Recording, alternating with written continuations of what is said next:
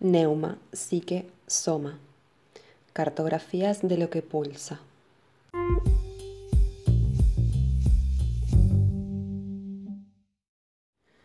Capítulo 1. El concepto de armonía y espiritualidad.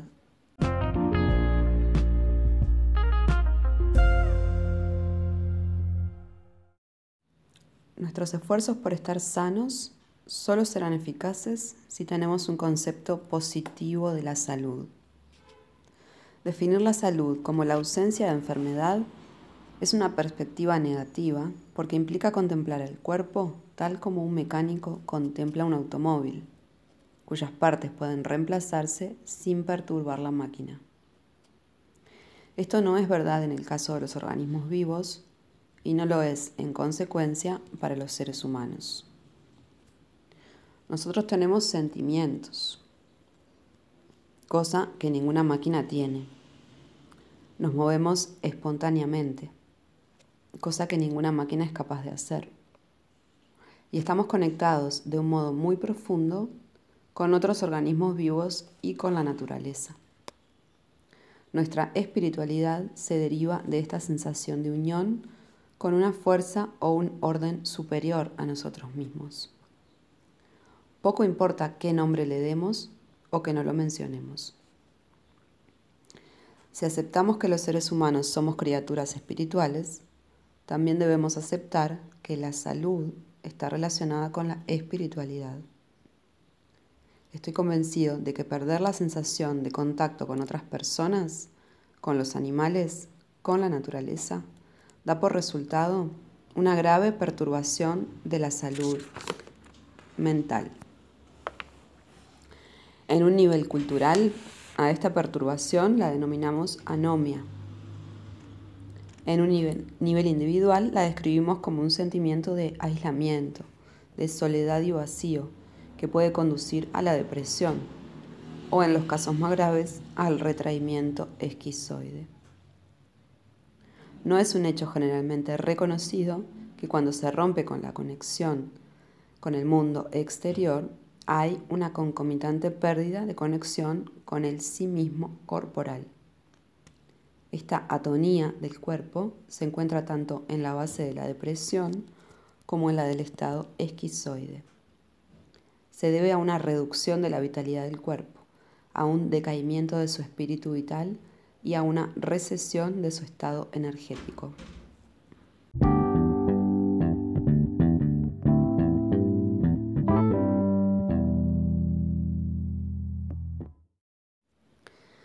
Desde luego, la salud mental no puede separarse de la salud física. La verdadera salud incluye ambos aspectos de la personalidad. Aún así, la medicina no dispone de ningún criterio físico u objetivo para evaluar la salud mental.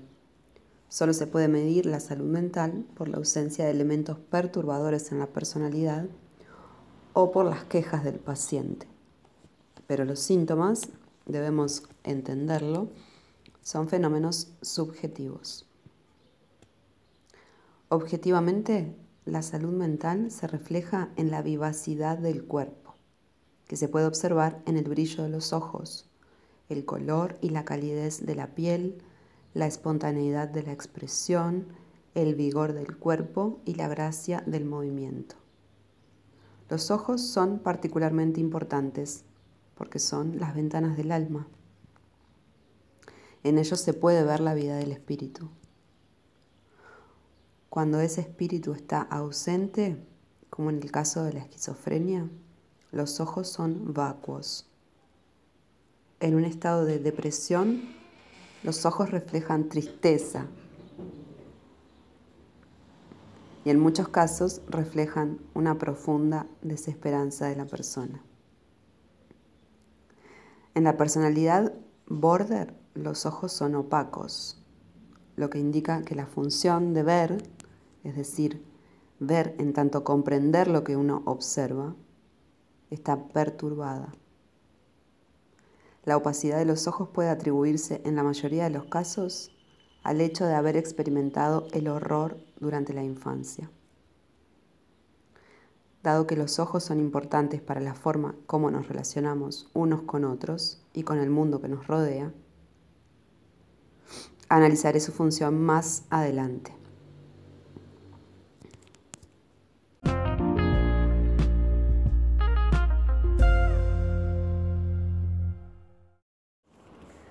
Las personas con ojos brillantes tienden a mirarse unas a otras directamente, a establecer un contacto visual que produce un sentimiento de conexión con el otro. El color brillante y la calidez de la piel se deben al pujante flujo de la sangre a la superficie del cuerpo, proveniente del corazón, que actúa bajo la influencia del Espíritu Divino. Del mismo modo, el vigor del cuerpo y la gracia de los movimientos son manifestaciones de este espíritu. No podemos sino concluir que los griegos tenían razón al decir que una mente sana solo puede existir en un cuerpo sano. En vista de lo dicho, uno podría preguntarse si tiene sentido y es eficaz tratar la enfermedad mental sin tomar en cuenta el estado del cuerpo, o curar la enfermedad física sin considerar el estado del espíritu de la persona. La respuesta a esta pregunta debe ser a la vez sí y no. Cuando el objetivo del tratamiento es la eliminación de un síntoma perturbador, centrarse exclusivamente en la zona circunscrita de quien manifiesta el síntoma tiene sentido y puede ser eficaz. En general, la práctica médica está dirigida a esta clase de tratamiento. Pero esta práctica no devuelve a la persona un estado de salud integral, ni aborda la causa más profunda del trastorno, es decir, los factores de la personalidad del individuo que lo predisponen a la enfermedad. Ahora bien, es posible que no siempre sea necesario investigar esta cuestión. Si una persona se rompe un hueso o se le infecta una herida, se puede tratar directamente la zona afectada para lograr su curación. Aunque esta es una forma limitada de abordar la enfermedad, la medicina occidental ha obtenido algunos resultados admirables en el tratamiento de la enfermedad. Si bien su actitud hacia el cuerpo es mecanicista, sus conocimientos del funcionamiento del cuerpo, estructural y bioquímicamente, han permitido a los médicos realizar milagros aparentes. Pero este tipo de medicina tiene limitaciones muy definidas que muchos de quienes la practican se niegan a reconocer. La mayoría de las enfermedades más comunes son resistentes a este enfoque. El dolor lumbar, con o sin origen en el nervio ciático, es muy común entre los individuos occidentales y sin embargo pocos ortopedistas entienden este mal y pueden tratarlo con eficacia. Los problemas de artritis y reuma son otras dolencias similares que desafían a la ciencia médica. La dificultad para tratar el cáncer es bien conocida. Lo que quiero explicar es que estas son enfermedades de la persona en su integridad y solo pueden ser comprendidas en esos términos. La comprensión no siempre conduce a la curación, pero sin ella es imposible devolverle a una persona la salud íntegra.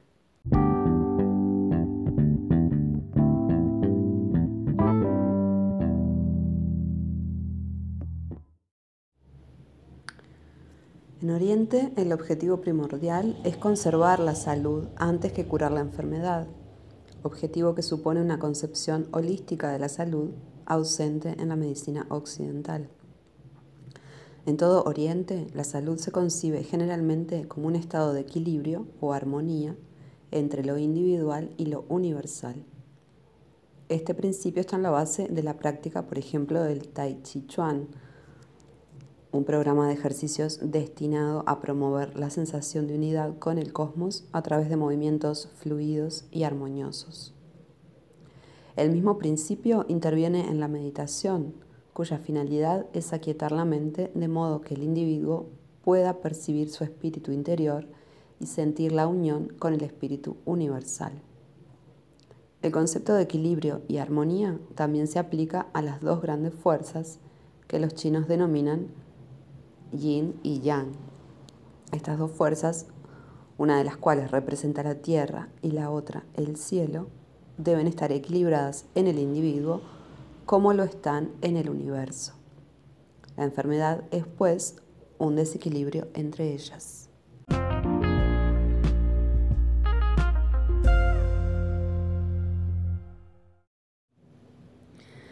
A lo largo de todo este libro subrayaré la necesidad de una armonía entre el yo y el cuerpo como el elemento fundamental para mantener la armonía y la espiritualidad. Es importante advertir que las filosofías y religiones orientales y occidentales contemplan la espiritualidad o la sensación de unión con un orden superior desde puntos de vista diferentes. Mientras que el pensamiento oriental ve la espiritualidad como un fenómeno corporal, el pensamiento occidental la concibe primordialmente como una función de la mente. Otro modo de expresar esta diferencia sería decir que en Occidente la espiritualidad se basa en la creencia, mientras que en Oriente es una cuestión de sentimiento. Es verdad, por supuesto, que las creencias pueden afectar los sentimientos, así como los sentimientos pueden determinar las creencias.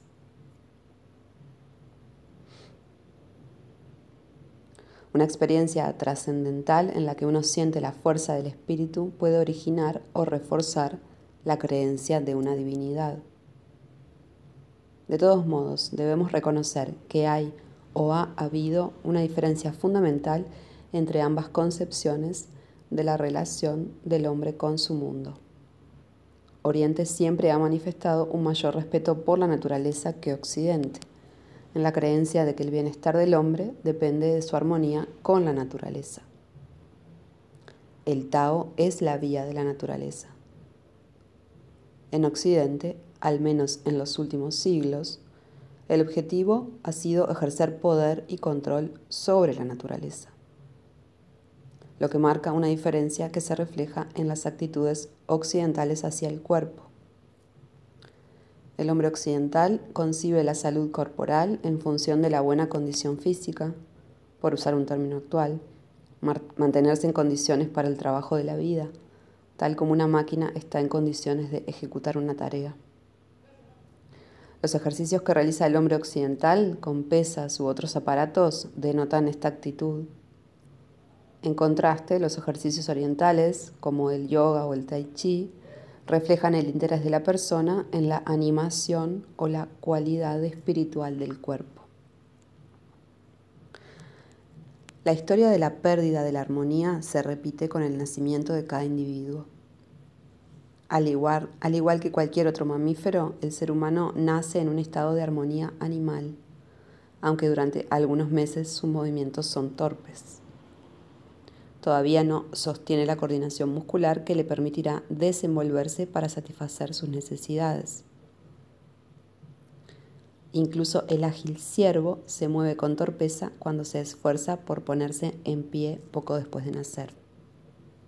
Pero ningún organismo animal necesita llevar a cabo un esfuerzo consciente para adquirir la coordinación genéticamente programada que se desarrolla en la medida del crecimiento.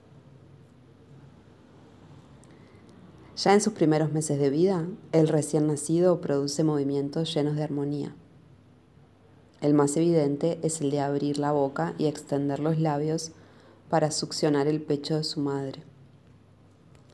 Hay suavidad, dulzura y una cualidad fluida en este movimiento que le recuerdan a uno la flor que abre sus pétalos al sol matinal.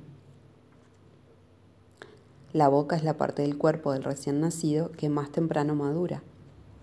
La acción de succionar es esencial a la vida. En contraste, mucha gente que conozco la que, o con la que he trabajado no puede extender los labios en forma libre y plena. Mantienen los labios contraídos y rígidos y las mandíbulas tensas. Algunos tienen dificultades hasta para abrir bien la boca. A los pocos meses de nacer, el bebé extiende su brazo para tocar el cuerpo de la madre con un movimiento flexible y suave, lleno de gracia. Tarde o temprano, sin embargo, a lo largo de su desarrollo, los niños pierden la gracia en tanto se les obliga a amoldarse a expectativas externas en lugar de seguir sus impulsos internos. Cuando los impulsos propios del niño van en contra de los mandatos paternos, se les enseña que esa conducta es mala. Si persiste en ella, es tildado de malo. En casi todos los casos, los impulsos y la conducta de los niños pequeños son inocentes. El niño está siendo fiel a su propia naturaleza.